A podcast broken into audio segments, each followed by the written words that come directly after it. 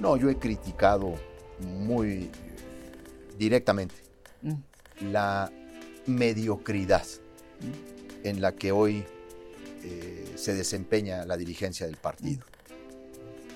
Y lo he dicho con una imagen que a muchos les resulta pues ilustrativa. ¿Cuál? ¿Qué fue lo que pasó para que Acción Nacional transitara de Carlos Castillo Peraza a Marco Cortés? ¿Qué le dijiste a Miguel Ángel Granados Chapa en ese último encuentro? Pues fue muy.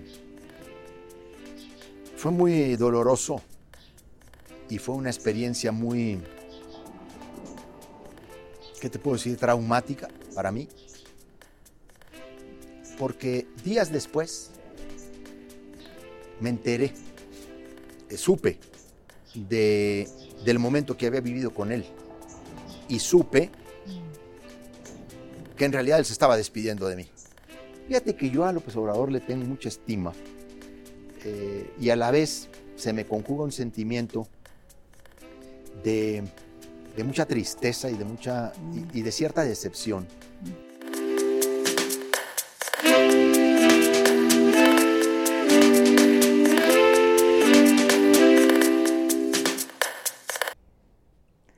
Qué gusto que nos acompañen, bienvenidas, bienvenidos.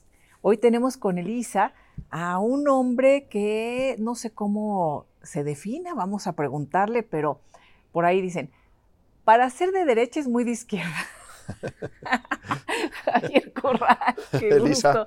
¿Cómo estás? Muy bien, muy contento de verte, de estar aquí, de poder platicar. Eh, hace mucho que no teníamos la oportunidad Sí. en un espacio como este, Sí. por cierto, tan agradable. Y en un canal, además, eh, que está irrumpiendo. Sí, ahí vamos, eh, ahí me vamos. da mucho ¿no? gusto, la verdad, me da mucho gusto verte y, y platicar contigo. Gracias, querido Javier. Oye, a ver, ¿eres de derecha, de izquierda, progre, conservador? ¿Cómo te definirías? Fíjate que, pues durante mucho tiempo, a mí se me calificaba como el más izquierdista dentro del PAN. Incluso llegaban a decir, Sí. es que Corral es el más perredista de los panistas. Exacto. Cuando había PRD, ¿no? Y no sé si eres el más morenista de los panistas. Fíjate que no. Ya no sé. No, y además tam- también esta clasificación tradicional de izquierda y derecha, pues si en algún momento está totalmente desdibujada Sí. o inexplicada es ahora. Eh, se supone, por ejemplo, que tenemos un gobierno de izquierda en, eh, en el país, pero que tiene muy pocos de los rasgos de una izquierda y sobre todo una izquierda democrática Mm, o de una socialdemocracia. I- indiscutiblemente, a lo largo de mi carrera política, tanto como legislador, como periodista, eh, como articulista, como gobernador, eh, yo tuve siempre una preocupación y he tenido siempre una preocupación por lo social y eh, por las causas sociales Sí. y por supuesto por dos de los grandes problemas que para mí son estructurales eh, y explican el subdesarrollo de México, ¿Qué son? la desigualdad y la corrupción. Mm, mm, Y, y estos dos grandes asuntos los he asumido, por supuesto, más desde una posición progresista que desde una posición de derecha. Exacto. Pero, ¿por qué? O sea, lo hemos visto a lo largo de tus posicionamientos como legislador, eh, por eso se hacía esta, esta broma, esta referencia, pero ¿cuál es tu formación? ¿Por qué esa, eh, esa idea de siempre estar cerca del tema social, de, pues sí, más de izquierda, ¿no, Javier? Incluso tuve día. muchas coincidencias en muchas de las causas legislativas Ajá. con la izquierda en el Sí. Congreso. Yo trabajé siempre muy cercano a- al PRD, por ejemplo, cuando el PRD tenía cuadros muy, muy talentosos en, en las legislaturas. Y también en la gubernatura tuve una definición Mm. por grupos, organizaciones eh, de la sociedad civil que enarbolan varias de las causas que eh, la izquierda en el mundo también enarbola. El gran asunto que hay que explicar es que durante muchos años hubo una caricatura sobre el pan mm. y se pensaba que el pan eh, era única y exclusivamente una expresión eh, de derecha o empresarial del momento. Sí. Pero si uno realmente ahondara en los documentos del PAN, en las posiciones, por mm. ejemplo, programáticas de los setentas, Totalmente. encontraría uno y encuentra uno eh, documentos de gran contenido social, mm. de gran proyección social. Y entonces yo me decanté por reivindicar esas mm. posiciones, esos documentos, rescatar parte de esa historia, porque a mí me parecía muy mala estrategia dejarle a la izquierda la titularidad de la preocupación social. Sí. Y, hemos eh, platicado con eh, eh, Gustavo Madero, la propia Tatiana Cloutier, con varios y varias personas que sí, uno diría, pues son del PAN y tenemos esta idea de empresarios muy de derecha, pero no, que tienen una formación muy social, incluso de cristiana social demócrata, ¿no? Bueno, a ver, una gran influencia que varios de nosotros recibimos eh, fue precisamente de la proyección de la democracia cristiana y de los documentos que la propia eh, iglesia y más eh, la comunidad jesuita en el mundo desarrolló.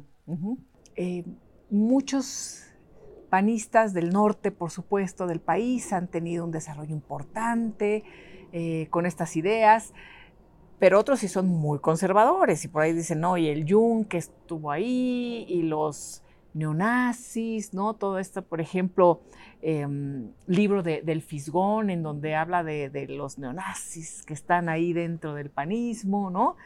¿Cómo convives con todo eso? Bueno, realmente ahora está el PAN en su peor etapa.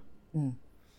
No solamente por su debilitamiento ético, eh, moral, sino porque se ha aprovechado mm. De esta debilidad institucional y de este deterioro eh, los grupos más derechosos mm. del partido. yo creo que nunca como ahora el PAN está en un proceso eh, horrible de derechización, mm.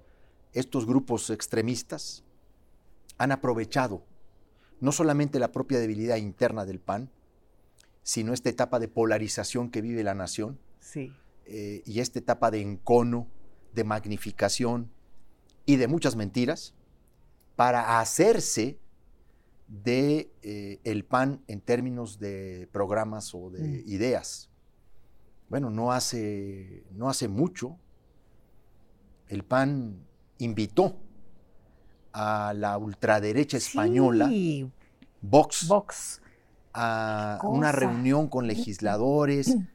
A ver, esta es el reflejo de, de, un PAN que ahora sí que, como se dijo alguna vez, este es un pan que ya no se come, porque está muy derechizado. Sí ¿Y, tú qué quieres hacer? Eh, ¿Seguir luchando desde dentro? ¿Decir con permiso, ya no tengo nada que hacer? Yo realmente en los hechos ya estoy muy lejos del partido. Pero sigues, de la actual adentro del partido. Bueno, formalmente sigo siendo formalmente miembro. Sigues siendo pero ya no tengo participación ninguna. ¿No la llevas con Marco? No. este, no. yo he criticado muy eh, directamente mm. la mediocridad mm. en la que hoy eh, se desempeña la dirigencia del partido. Mm. Y lo he dicho con una imagen que a muchos les resulta pues ilustrativa. ¿Cuál? ¿Qué fue lo que pasó para que Acción Nacional transitara de Carlos Castillo Peraza a Marco Cortés? Debe haber pasado, Elisa, muchas cosas. Entonces, en los hechos, estoy muy lejos ah. de la dirigencia partidista.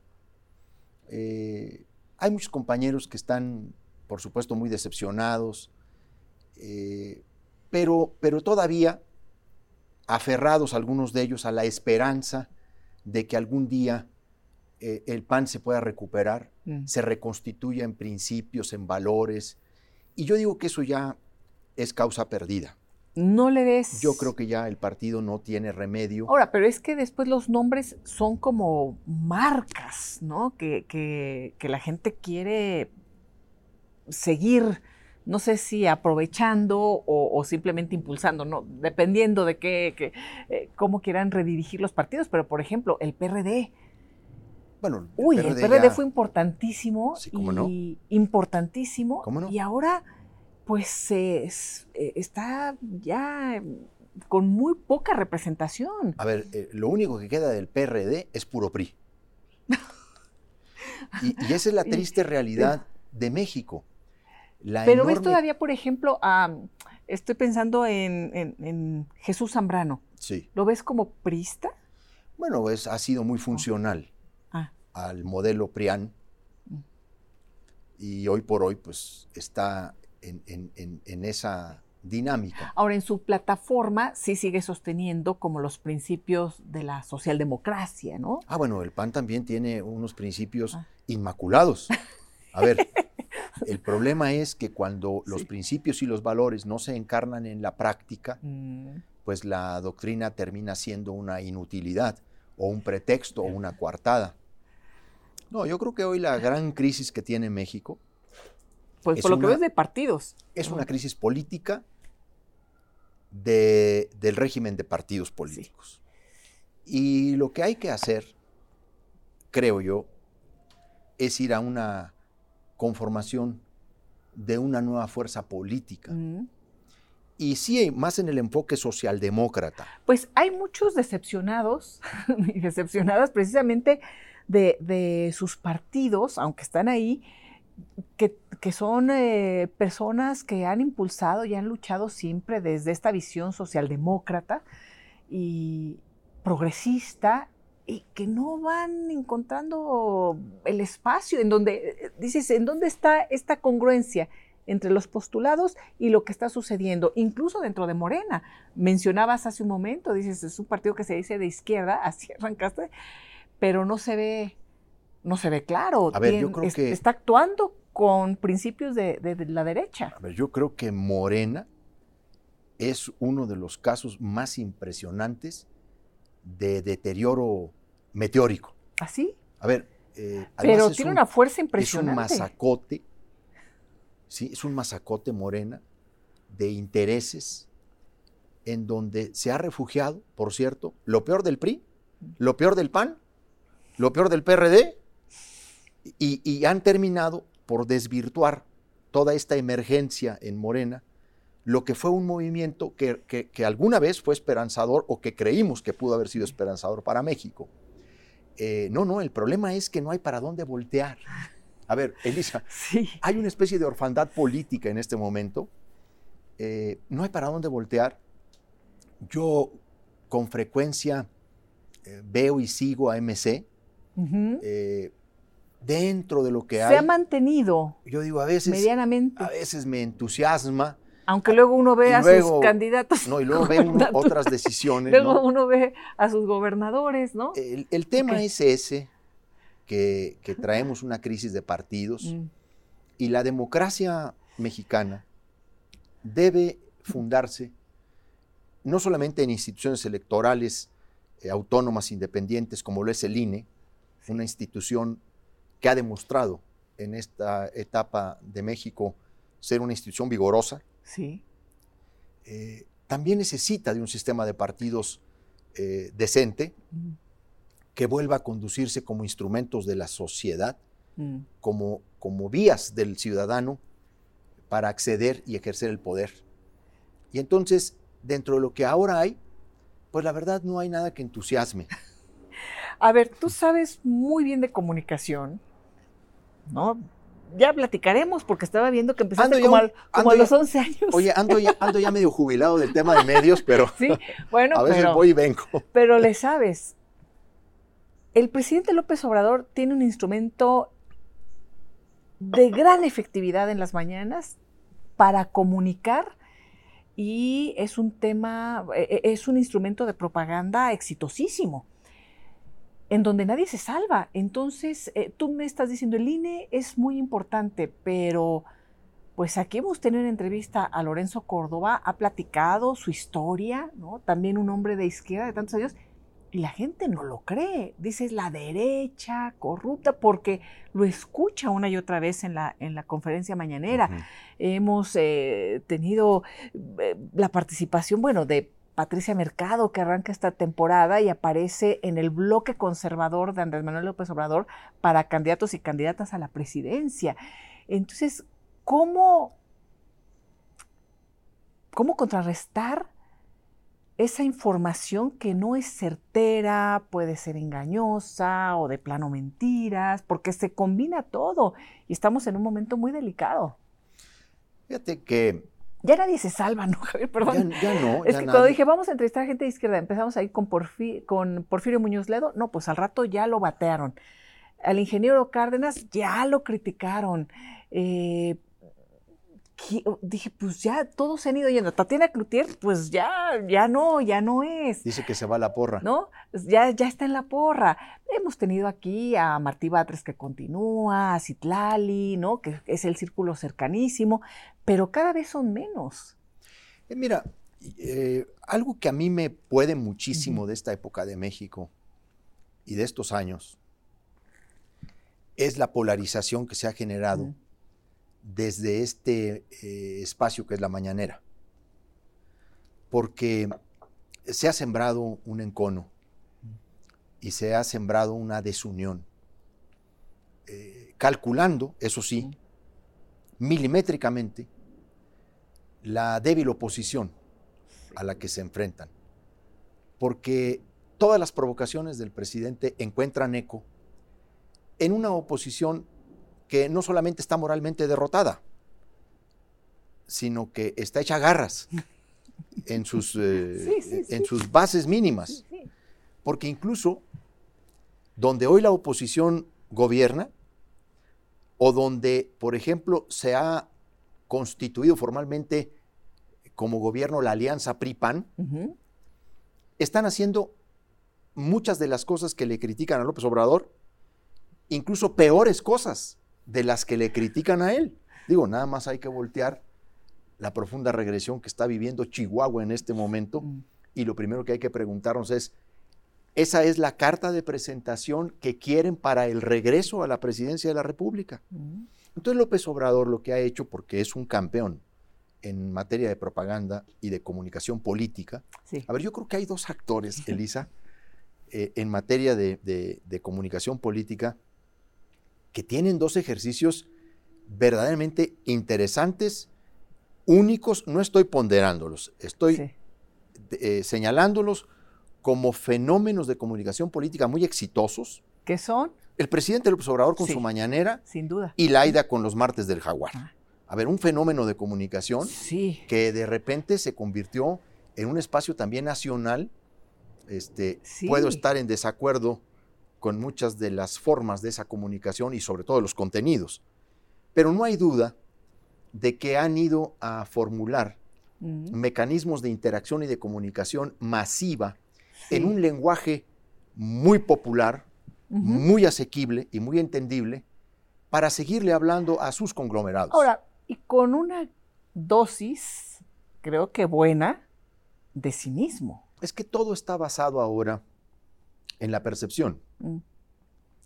Eh, las campañas para candidatos, para empujar candidatos, están basadas en estrategias de percepción eh, a partir de la publicidad, de la propaganda, y para lograr tener una buena percepción, pues hay que pagar mucho dinero a los medios y hay que mm. invertir mucho dinero en los mm. medios.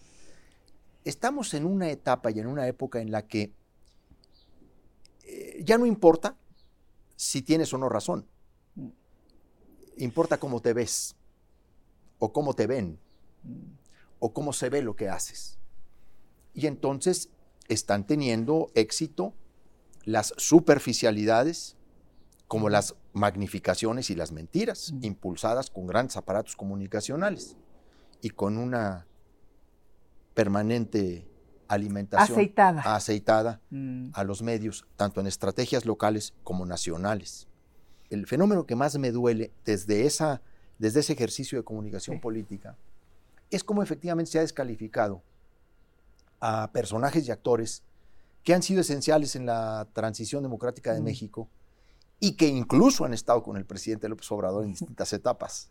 A ver, eh, es increíble descalificaciones a personajes que, que- que estuvieron muy de cerca con él o por lo menos que fueron quienes le brindaron eh, micrófono, eh, espacio informativo. Y ahora se coloca una regla de estás totalmente conmigo o estás contra mí. Y entonces no hay matices, no hay claroscuros, no hay eh, bajos relieves. Es blanco o negro. Sí, y además el presidente cambiando de opinión. ¿no? Bueno, Eh, Entonces eh, es muy difícil para muchos y muchas decir, sigo contigo cuando, bueno, cambias de opinión, pero es una opinión que corre y traza tu convicción, no es cualquier opinión como el tema, por ejemplo, de la militarización, que dice que no es militarización, pero digamos el uso de las Fuerzas Armadas en labores de seguridad pública y en muchos otros negocios eh, en la vida pública del país. Entonces, eh, muchos dicen, no, no estoy de acuerdo. Algunos lo expresan, otros no, pero ha sido también difícil seguir o seguirle el paso a alguien que voltea ya hacia otro lado, distinto al que había dicho durante tantos años. Fíjate, el tema de la militarización del país es un asunto en el que la mayoría de los actores presentes en el debate, o las voces más sonoras de este debate, han sido muy inconsistentes antes y ahora. Los que defendían, promovían, impulsaban y dieron pie al proceso de militarización del país, hoy están cruzados contra la militarización. Sí. El problema de la militarización del país lo inició el presidente Felipe Calderón con una errónea, absurda, irresponsable estrategia, no planeada, sino al impulso de un intento de legitimación y de reivindicación política tras la cuestionada elección en la que el presidente llegó, en la que el presidente Calderón llegó, y, y- y- y escenario que lo tuvo maniatado en muchos sentidos, en muchos temas. Ahora, los que iniciaron ese proceso, los que defendieron ese proceso, los que intentaron incluso institucionalizar en la ley ese proceso, Sí. están cruzados eh, en contra de la militarización. Y quienes habían ofrecido que eso no continuaría y que eso tendría que cesar y que acabar, son los que ahora han ido incluso más allá, Sí. que esa es la preocupación que yo tengo. La institucionalización en la Constitución y en la ley de la participación de las Fuerzas Armadas en las eh, tareas de seguridad pública. Es indiscutible y sería un error creer que el país está preparado para que los militares abandonen Salgan. la coadyuvancia no, no. en el 2024. Ningún gobernador o presidente municipal responsable de la realidad que enfrenta en sus entidades o en su municipio puede decir que el ejército en el 2024 se tiene que regresar. Sí. Eso no sí, es cierto. Sí, sí. Pero hemos venido Porque no hicieron, no hicieron la tarea. y porque no, se sigue cumplieron El haciendo. acuerdo, ¿no? ¿Y por qué no se sigue haciendo la tarea? Porque falta mucha construcción de policía local, Sí. de policías estatales, de policía de inteligencia y consolidar a la Guardia Nacional como una institución civil.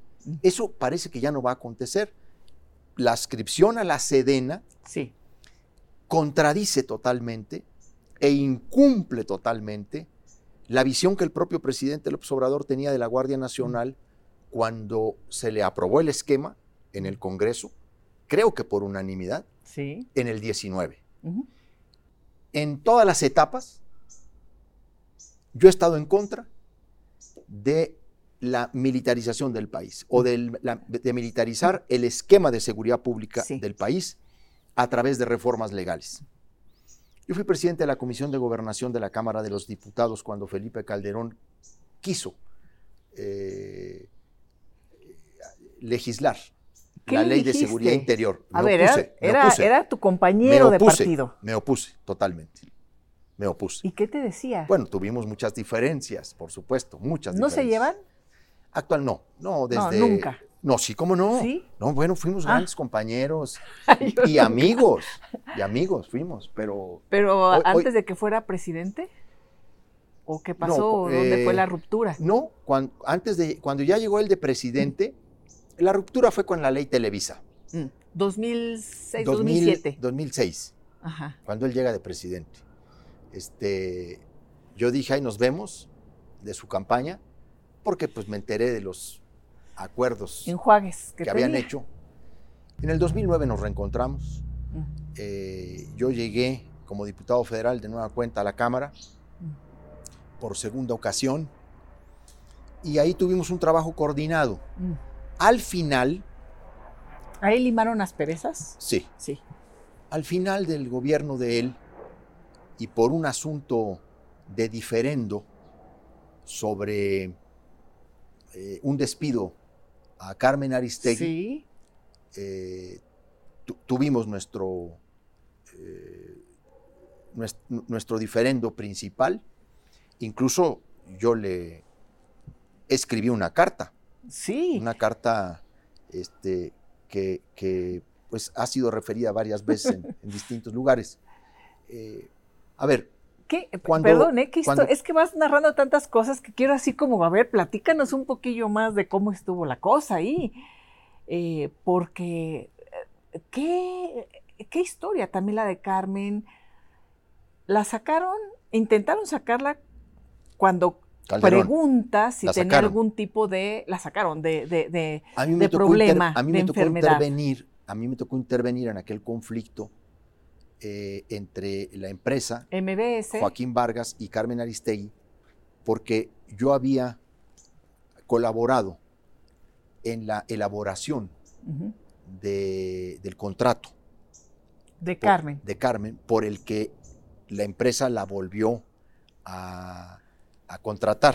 Que es un contrato además fantástico en donde se garantizaba la independencia eh, del espacio periodístico. Plena, plena. Y era un ganar-ganar, como dicen ahí, de la empresa y de Carmen. En ese contrato se establecía un anexo, mm. un famoso anexo, que era un código de ética. Mm. Y ese código de ética establecía como una instancia primera de desahogo de diferendos, un arbitraje. ¿Qué era Woldenberg? Yo fui el primero. Ah, ah yo, fui el primer eh, árbitro. yo fui el primer árbitro de ese de ese de ese momento de, ese anexo, de ese código de ética. Fui el primer árbitro. El segundo fue eh, de gratísima memoria para nosotros, Miguel Ángel Granado Chapa. Sí. El tercero fue Pepe Woldenberg. Sí. Cuando a mí me tocó el primer conflicto, eh, yo tuve un dictamen muy claro, que la periodista tenía que ser reinstalada Así es. en su espacio. Así es. Obviamente, eso también agravó mi relación con, mm. Calderón. Ahora, déjame regresar al tema. Sí, porque esto fue ya Ahorita volvemos, ¿eh? pero me llamó la... atención porque fíjate, la sacaron del aire en MBS por eh, la pregunta que ella hace si eh, Felipe Calderón tenía un problema de una enfermedad. y luego por la Casa Blanca. Y después con Peña Nieto por la Casa Blanca. Y ahí sí, salió, salió. La sacan con el tema de la, Casa Blanca de MBS y se acabó. Y ahora es señalada por Andrés Manuel López Obrador nuevamente en la, en la conferencia mañanera, en estos eh, procesos de, de, ¿Quién resiste una mañanera, no? Es que al final del día, eh, el poder,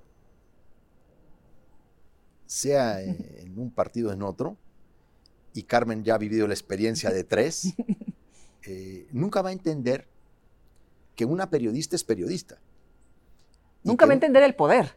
Nunca va a entender el poder, que una periodista es periodista y tiene que escrutar al poder y, que, y, que, y que el verdadero periodismo es contrapoder. Sí, Carmen no, cambió. El que cambió de opinión fue es que fueron quienes llegaron al poder, ¿no? y quienes se enojan de la crítica, de los cuestionamientos, de en fin, perdón. No, creo que, que, lo que sucede es que la querían militante mm. de, de, de, Morena o de la 4T. ¿La creían? La querían. La querían. La querían militante, ¿no? Mm. Porque como ella fue un espacio muy importante que el presidente tuvo siendo opositor mucho tiempo y candidato varias veces. Sin duda. Eh, a ver, yo creo que si algún medio y algún eh, programa le brindó al presidente López Obrador tiempos espléndidos y entrevistas de larga duración. Así es. Fue el programa de Carmen. Cuando él hablaba de esta eh, esta falta de oportunidades. El boicot que le tenían muchos medios. El boicot de, los, de las televisoras. A ver, eso fue cierto, eso fue cierto. A ver, López Obrador ha sido uno de los políticos más linchados en este país. También hay que hacernos cargo sí. de eso. Sí. Porque cuando vemos al presidente en esta batalla confrontacional, ¿no? Ya llega muy lastimado. Y en esta polarización, también hay que entender que esta dinámica de polarización, que además la tiene como un mecanismo de definición política a, los actores, ¿no? Eh, también tiene que ver con esa experiencia personal y social que él vivió, fruto de un linchamiento del sistema, de una persecución brutal. Eh, entonces, bueno, eh, fue interesante la anécdota de lo de, lo de Calderón, pero Ahí empezó un primer intento de institucionalizar un modelo de militar en la seguridad pública. Luego lo hizo Peña. Debo decirte que yo viví una etapa muy difícil. ¿Cuándo? Cuando, Peña, porque yo fui el único gobernador del país mm. que impugné en la Corte la ley de seguridad interior. El único. ¿El único? El único. Me quedé solo. Una vez Peña en una reunión de gobernadores, agradeció el apoyo de los gobernadores a la ley de seguridad interior mm. y todo eso y dijo, bueno. ¿Excepto? Casi todos, dijo. Aquí el gobernador de Chihuahua no nos ha podido acompañar en, esta, en este esfuerzo. Y, y bueno, ya teniendo las cosas tan claras, ah, bueno, y luego se me vinieron unos compañeros, bueno, esa no es la posición del partido y esa es la posición de Corral y que quién sé qué, y que es protagonismo. Y Entonces dije, a ver, no solamente no voy a acompañar. Base. Nosotros vamos a presentar una controversia constitucional, una acción de inconstitucionalidad. Eh, en donde la Corte además resolvió la echó abajo. A favor de ustedes. Claro, la echó, echó abajo. se acumularon. Se acumularon varias acciones y controversias de distintos organismos, incluso municipios, y el único gobierno estatal que le impugnó fuimos nosotros. Obviamente eso me generó una relación muy difícil con el ejército, eh, particularmente con el general secretario Cienfuegos, Cienfuegos. Eh, que fue muy grosero conmigo, muy grosero. ¿Qué te, qué te hizo? ¿Qué te muchas dijo? Cosas. Este, ¿Qué te hizo? En una conagua incluso me dejó con la mano extendida. Sí. Sí, claro, porque son muy rencorosos y porque no entienden que ese es el problema también, de darles luego tanta preponderancia política, porque luego pues, ven a los gobernadores como sus empleados, ¿no? Que esos son los riesgos. Bueno, y a los legisladores, pues ya ahorita el secretario, el general secretario dijo que él no va a comparecer al Congreso, que, que los recibe. Yo pienso. Que los recibe en su, en su terruño. Yo creo que debiera haber un momento de reflexión del ejército, eh, eh, eh, tiene que haber alguien que atempere mm. estas ansias y este protagonismo del ejército en tantas actividades mm. de la vida pública del país, ya no solo en materia de seguridad mm. pública. Sí.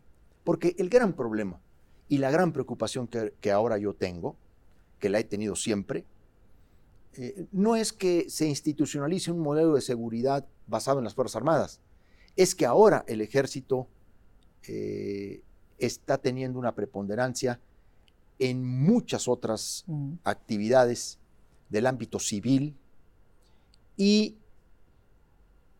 al proceso de, eh, de fortalecimiento de su poder, también puede venirle un fenómeno corruptor, mm.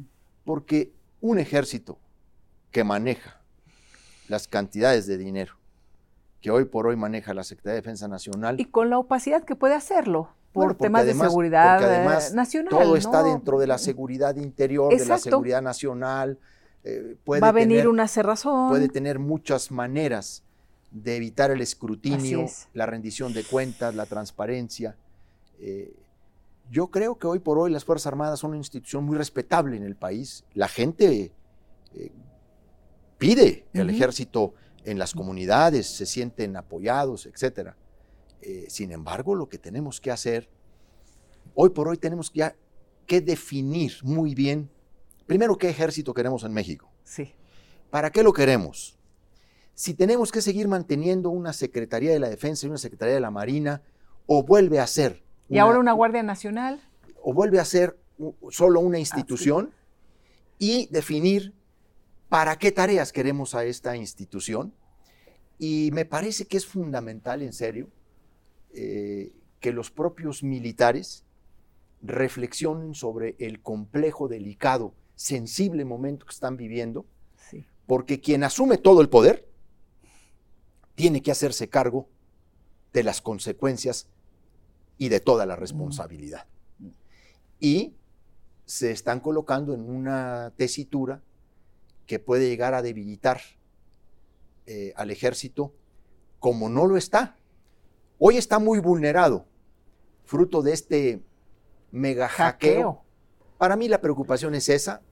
Yo lamento mucho que se nos haya perdido viene... una etapa de que pudo haber sido de gran transformación realmente, de gran cambio. Yo sí tenía muchas esperanzas en el presidente López Obrador. ¿Te decepcionó? Fíjate que, bueno, en algunos casos yo le estoy muy reconocido, porque evidentemente que él ha venido a irrumpir al, régimen, ¿verdad? Yo hubiera hecho algunas cosas de otra manera. Mm. Lo mismo, pero de otra manera. Y hay algo en lo que yo coincido con algunos analistas, incluso muy afines a la 4T, porque donde va a estar el mayor déficit de esta época es en la, en la obligación moral que tenía el presidente López Obrador de cambiar y transformar las bases de la política a partir de una renovación ética, a partir de un cambio ético. Y la polarización no lo ha permitido. No solo eso, eh, hay acciones muy cuestionables eh, en donde pues ahora sí que el fin justifica los medios y yo nunca voy a creer en mm. eso, ¿no? Sí. A mí él me ha dado una muestra comprobable y palpable de voluntad política en el combate a la corrupción en lo que es el entorno de mi estado. Mm. Yo no puedo dejar de reconocer que eh, el que hoy esté César Duarte eh, en, Chihuahua, en la cárcel, bueno, no está en la cárcel ya, está en, un hospital público desde donde eh, despacha y de donde atiende. ¿Sigue? ¿Sigue, despachando y atendiendo? en el hospital, sí, ¿Sigue teniendo uh, fuerza? ¿Duarte? Sí. ¿En Chihuahua? Sí. Cogobierna con María Eugenia Campos. Cogobierna. Cogobierna. Tú has dicho que ella mm, incluso estaba muy cercana desde siempre. Es del grupo político de Duarte desde que era diputada local era un grupo muy eh, enquistado con él hasta la fecha. Tan es así que hoy por hoy la presencia de Duarte mm. en el Estado, me refiero en el aparato gubernamental, mm. es fundamental. Mm. Yo creo que más de la mitad del funcionariado del actual gobierno estatal, particularmente el área del Ejecutivo, eh, son gente que viene de la administración de César Duarte. Bueno, en el Poder Judicial el duartismo regresó por ah, sus fueros. A ver, la presidenta del tribunal, su ahijada política. ¿Y te están persiguiendo? Bueno, tiene un año la gobernadora eh, con una campaña de denostación pública, de amenazas, de desacreditaciones. Me han iniciado los duartistas que han venido saliendo ahora, porque prácticamente todos los que estaban en la cárcel bajo la Operación Justicia para Chihuahua, que fue la, la, acción anticorrupción que llevó a cabo mi gobierno en Chihuahua, todos han salido. Y entonces han venido presentando mm. una serie de denuncias, unos que por tortura psicológica y otros. Ella ya dijo que le constan las torturas. Y han venido generándome procedimientos administrativos y luego me iniciaron cuatro juicios políticos que mm. los tuvieron que cerrar los cuatro. Eh, realmente no han eh, podido encontrarme mm. nada porque no lo van a encontrar. Mira, ahorita... ¿No tienes miedo, temor? Mira, yo sé el gobernador que fui. Este, tuve una, un desempeño eh, honesto. Y, y hay un tema que es muy importante, una señal que es muy importante. A ver, a mí no me han podido encontrar nada a un año de que terminé el gobierno y de tantos dimes y diretes y de tanta campaña de linchamiento en los medios en Chihuahua, porque ahora tiene un control vergonzoso de los medios en Chihuahua, pero vergonzoso. Eh, no han podido encontrar nada. Entonces ahora están inventándome a través de una serie de personeros de Duarte, porque pues utilizan a los, a los testaferros de Duarte, ¿no? Este, ahora están inventándome un delito electoral de hace 12 años. ¿Qué, qué, qué, qué? En donde han hecho una cantidad de mentiras, han fabricado toda una historia. Por supuesto que sé que me pueden inventar cosas. Sin embargo, he estado dando la cara. Yo vivo en Chihuahua, yo estoy ahí, estoy trabajando ahora en un proyecto muy importante, muy interesante. Estoy... ¿De? Voy a poner una librería. Me habías dicho en algún momento, cierto. Voy a poner una librería. Eh, mira, es un anhelo de muchos años. Sí que ha ido y venido en distintas épocas. ¿Y allá, en Chihuahua? En Chihuahua, sí. Sí. Va a estar, pues, muy en el centro de la ciudad, de la capital, eh, en una casona que compré yo hace varios años, como 10, 11 años. De hecho, yo la había comprado con el propósito de una cafetería internet, una cosa así, eh, y también de una librería. Pero luego pues, se me atravesó la senaduría y luego se me atravesó la gubernatura. y, ahora que ya terminé el gobierno de Chihuahua, he recuperado este gran proyecto, porque yo creo en la fuerza transformadora del libro mm. y creo en la lectura como uno de los cauces para elevar el nivel de la discusión y el debate en México. Entonces es un emprendimiento eh, cultural, social, ¿sí? Obviamente quiero que sea un negocio, sí, sí. Este, eh, pero no quiero que solo negocio sea. Quiero que sea realmente un espacio cultural en donde yo pueda brindarle a, la gente libros de calidad, pero también un espacio para la discusión de las ideas, del debate, etc. Y, me he decidido invertir ahí mis ahorros como gobernador.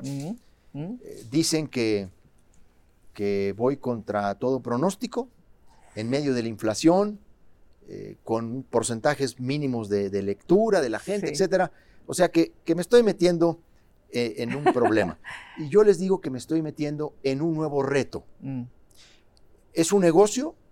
Sí, pero es el negocio que material y espiritualmente lo siento compatible mm.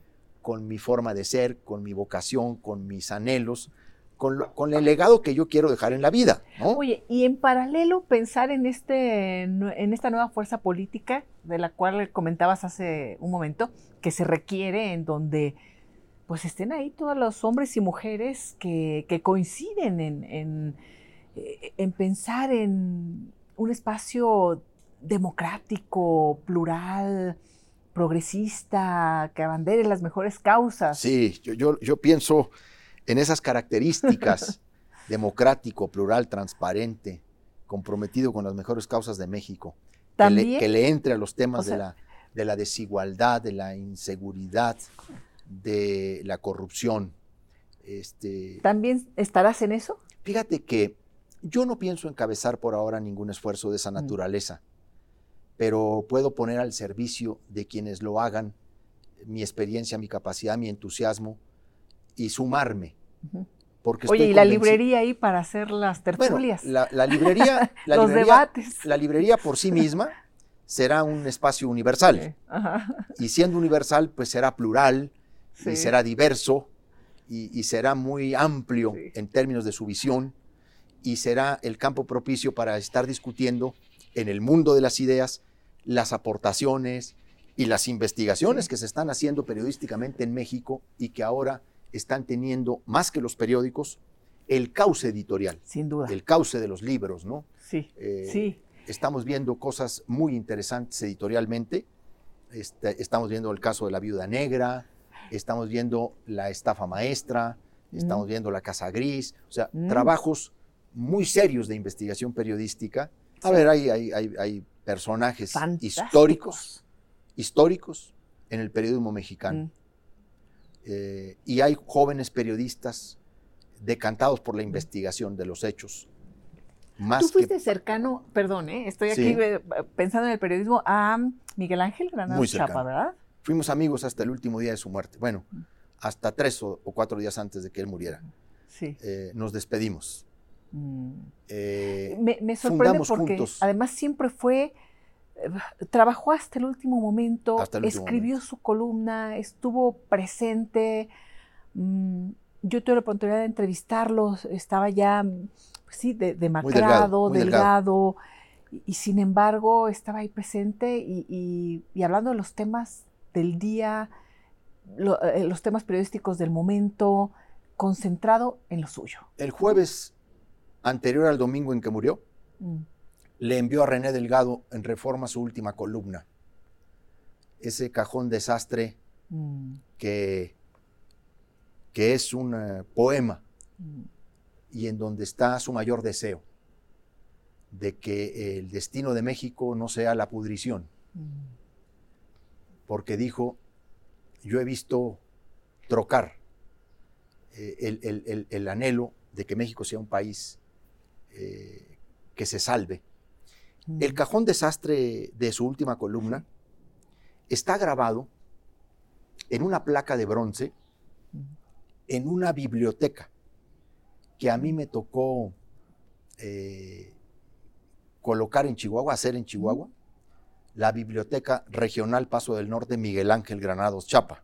Ah, qué lindo. El antiguo edificio del correo Mm, eh, lo recuperamos, lo remozamos y colocamos ahí una gran biblioteca para Ciudad Sí. Juárez y decidimos ponerle el nombre de Miguel Ángel Granados Chapa porque no solamente fue periodista, fue un hombre de letras, un defensor del libro, así un es. hombre que fomentó la lectura, que guió desde su columna eh, el sentido ético de muchas decisiones públicas, o al menos de actores políticos como yo, Sí. que en su columna veíamos una orientación no solo de carácter político-social, sino de carácter ético. Y Miguel Ángel y yo eh, estuvimos juntos en, en una segunda etapa de la AMEDI, de la Asociación Mexicana de Derecho a la Información, cuando decidimos que la AMEDI tuviera un consejo consultivo. Mm, Y él fue nuestro primer presidente del consejo consultivo Sí. y a mí me tocó ser el presidente del comité directivo, pues ni más ni menos cuando tú también estuviste en AMEDI. Así es. Y, y fui muy amigo también de don Julio Scherer García. No, ¿También? soy, no lo soy de su hijo Julio, Mm. lo aclaro con toda oportunidad y ¿Por precisión. qué? No soy, de- man, ¿Por qué, por qué pones el énfasis? porque son dos personas distintas. ¿Y en qué sentido? Yo tengo por don Julio Scherer una gran admiración por su verticalidad, Mm, mm. pero no puedo dejar de cuestionar el desempeño de Julio Chico. Oye, ¿qué le dijiste a Miguel Ángel Granados Chapa en ese último encuentro? Pues fue muy, fue muy doloroso y fue una experiencia muy, ¿qué te puedo decir? Traumática para mí. Porque días después me enteré, eh, supe de, del momento que había vivido con él y supe que en realidad él se estaba despidiendo de mí. ¿No sabías? ¿Lo imaginabas? ¿No lo quisiste pensar? Este, Sí lo pensé después de que nos vimos. Y cuando se confirmó la noticia Uf. de su muerte, eh, cavilé toda nuestra conversación de esa tarde. ¿Qué Sí, te dijo? Fue un momento muy complicado. Para mí después, Sí. sí. Porque, porque fuimos grandes amigos. Él, Sí. él siempre fue muy solidario conmigo. ¿Te Elisa. quedaste con ganas de decirle algo? Híjole, sí. Sí. No, no imaginaste que era la última vez que lo ibas a ver. Entendí que quizá él lo que quería era apartarse de la vida pública o ya no empezar a aparecer en, en- en- Sí. en- en público. Supuse que él quería eh, o, o que pensaba que su enfermedad lo iba a ir deteriorando de tal manera que quería apartarse Mm, de eh, la exposición pública. ¿sí? Porque obviamente cuando hablamos, a ver, Miguel Ángel estaba en plenitud de conciencia, plenitud de conciencia, absolutamente. Sí, sí. Y este. Y, y yo lo que supuse es que iba a tomarse eh, eh, una, una- una distancia, una separación, ¿verdad? Eh, el domingo que me enteré por eh, Chulamit, su compañera en el último tramo de su vida, este, fue muy doloroso para mí. Ahora, ¿cómo hace falta Miguel Ángel Granado Chapa en México? ¿Cómo hace falta en esta hora tan difícil, en estos días tan asiagos, tan oscuros? Porque aportaba luces muy brillantes a la reflexión pública. Sí. Eh, Porque se le podían, algunos de sus detractores, eh, le podían criticar eh, al- al- algunas de las amistades que Miguel Ángel tenía, incluida el panista Javier Corral. Eh, Decían, bueno, ¿y qué hace Miguel Ángel ahí tan con pegado un con, y, panista, y Corral ¿de con? Miguel Ángel, ¿no? ¿Eras Este, amigo incómodo? amigo de- No, fuimos grandes amigos. Bueno, yo Pero conocí, ante la sociedad. yo conocí a grandes amigos de Miguel Ángel Granado Chapa, Paoli, por ejemplo, José Paoli Claro. fue gran amigo Claro. de fue Pero- gran amigo. desde la democracia cristiana, porque Miguel Ángel Granado Chapa militó en la democracia cristiana. Es que es curioso porque muchos eh, surgen, Sí. es- se, se entrelazan en, esa, eh, en ese momento y después algunos se van a distintos partidos, Sí. pero con estas convicciones. ¿no? hay que recordar que Miguel Ángel tuvo una participación político-electoral. También. Fue candidato Sí, en, en su estado, en Hidalgo. sí. Eh, era periodista por los cuatro costados, las 24 horas del día, pero tenía un gusanito político. Él tenía un gusanito, él tenía una inquietud política, ¿no?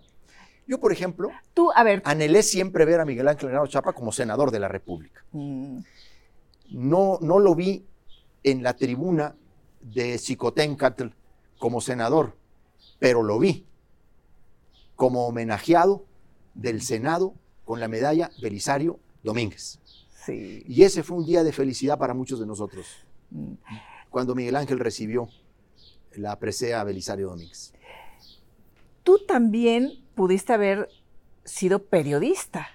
Bueno, yo lo, de he- yo lo hecho, fui de hecho así años. empezaste, así iniciaste, pero fuiste un periodista que también se dedicó a la, A la política, política. como Miguel Ángel Granados Chapa, o fuiste un político que amó el periodismo o ama el periodismo. Bueno, yo ejercí varios de los géneros Sí. periodísticos desde reportero. Sí, Oye, pero es, es que leí por ahí que a los 11 años tenías un, periódico. un periódico, El Chisme, Escolar. o cómo- Sí.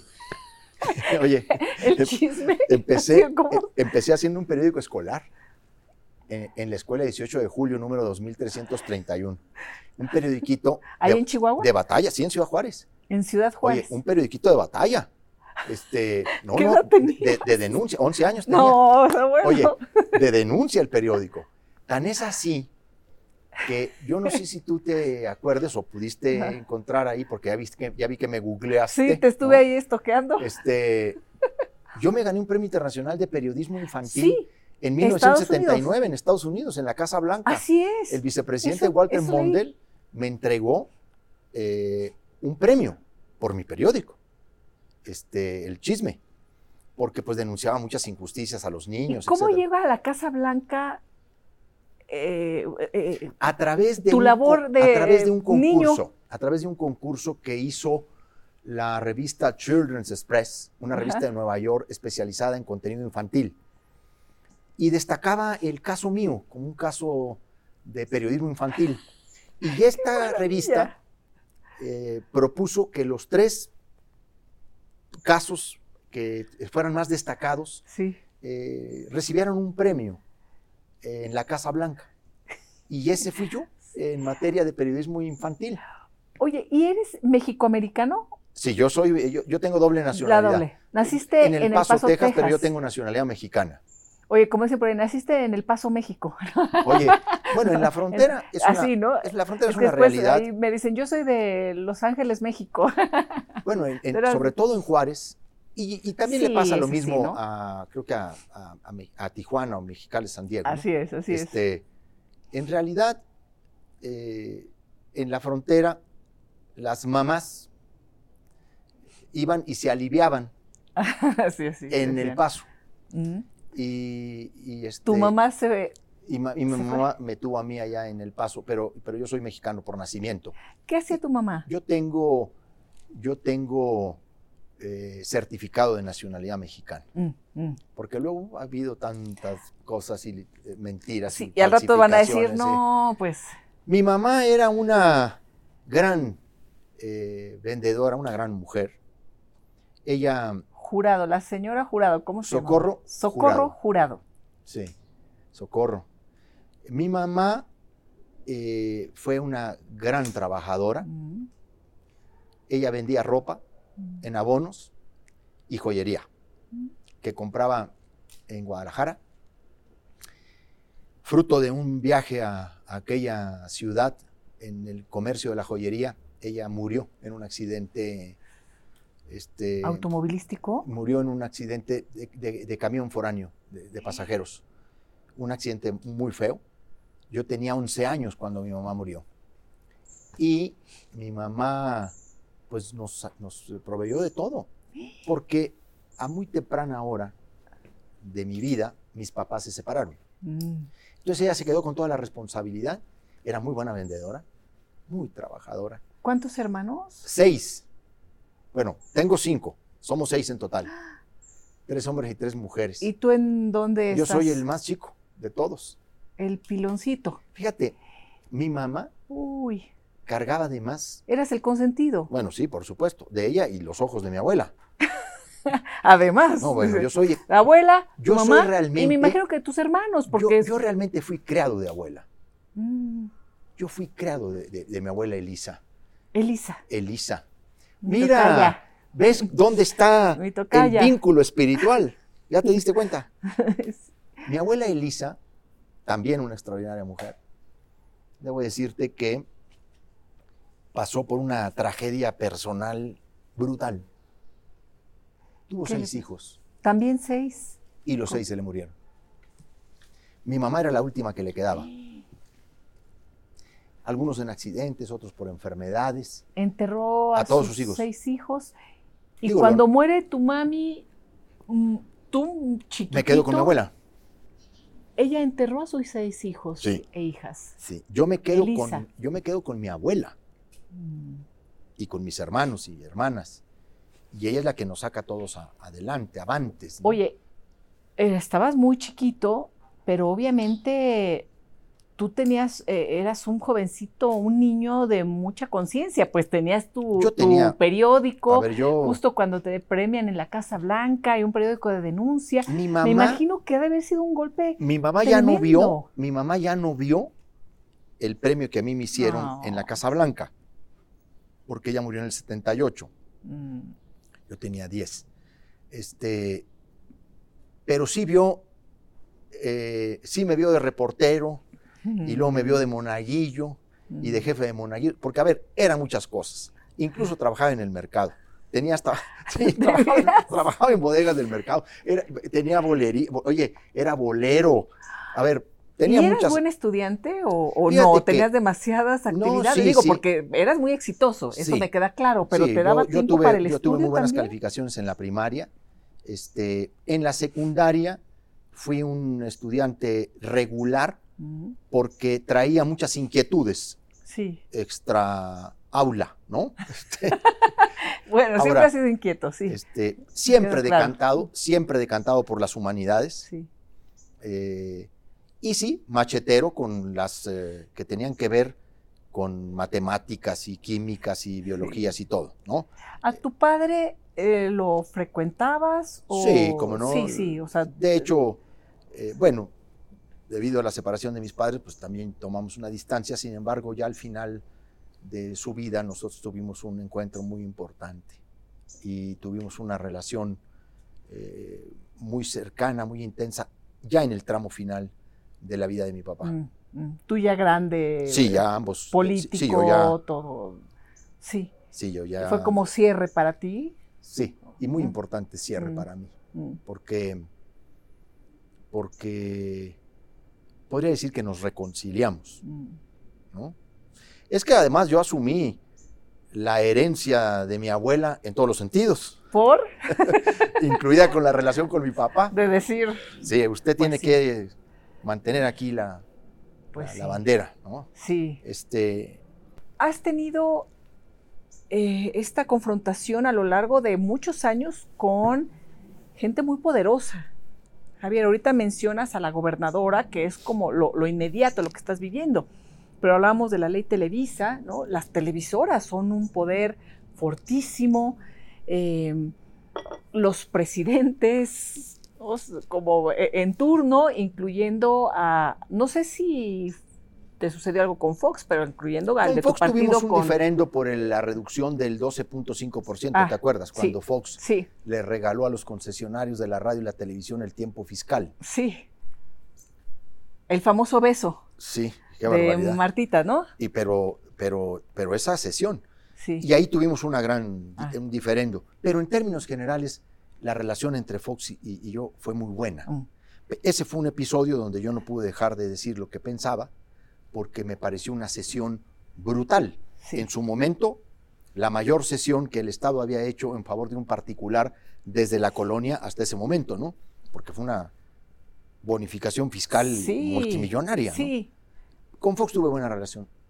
Con Calderón terminamos muy mal. Con Peña, con Peña. pues no se diga.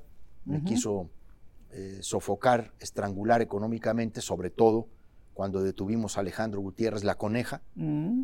este, por la operación Zafiro. Es que toda esa operación que eh, denunciaste, que investigaste, que, bueno, el libro justamente de la, la viuda negra La es Viuda Negra, sí, es- muy puntual, retoma Eh, algunas, Retoma mucho mucho de, de las investigaciones. de Chihuahua, de, De- las investigaciones de Chihuahua. Pero el entramado federal es tremendo.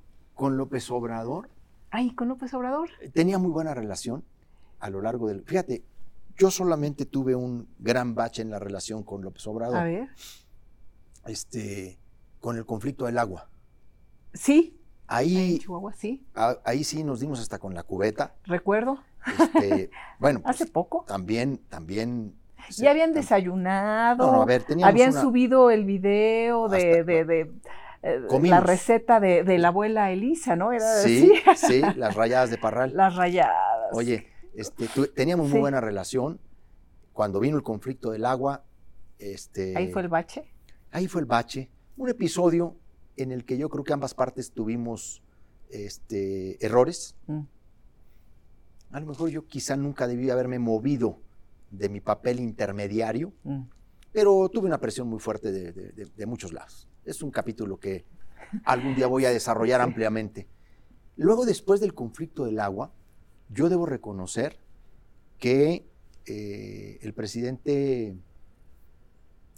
recondujo la relación institucional y recuperamos la relación institucional y terminamos bien.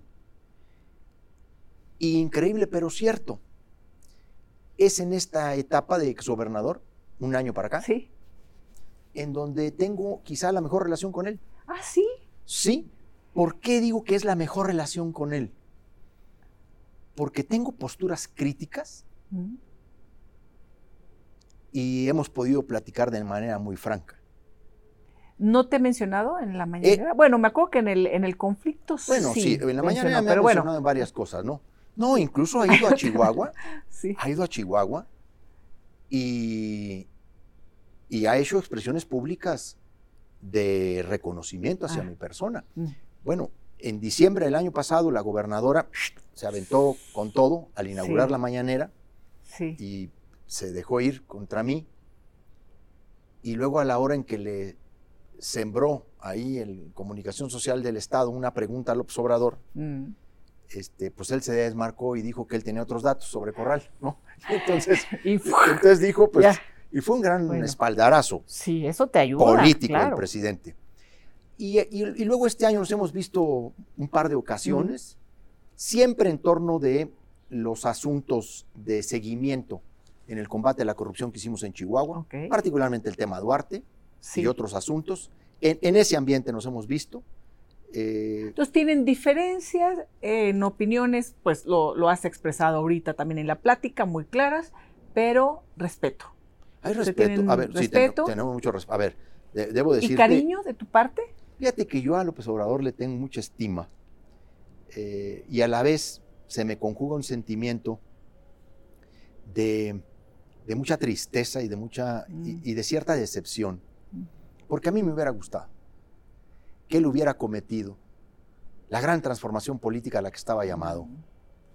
Sé que tenía que hacer prioridades Mm. y, y su prioridad ha sido la de destruir este régimen político que ya no daba para más, evidenciar todo este tema de privilegios, de corrupción del PRIAN. Eh, sin embargo, a mí me hubiera gustado también verlo en una etapa más constructiva, Mm. ¿sí?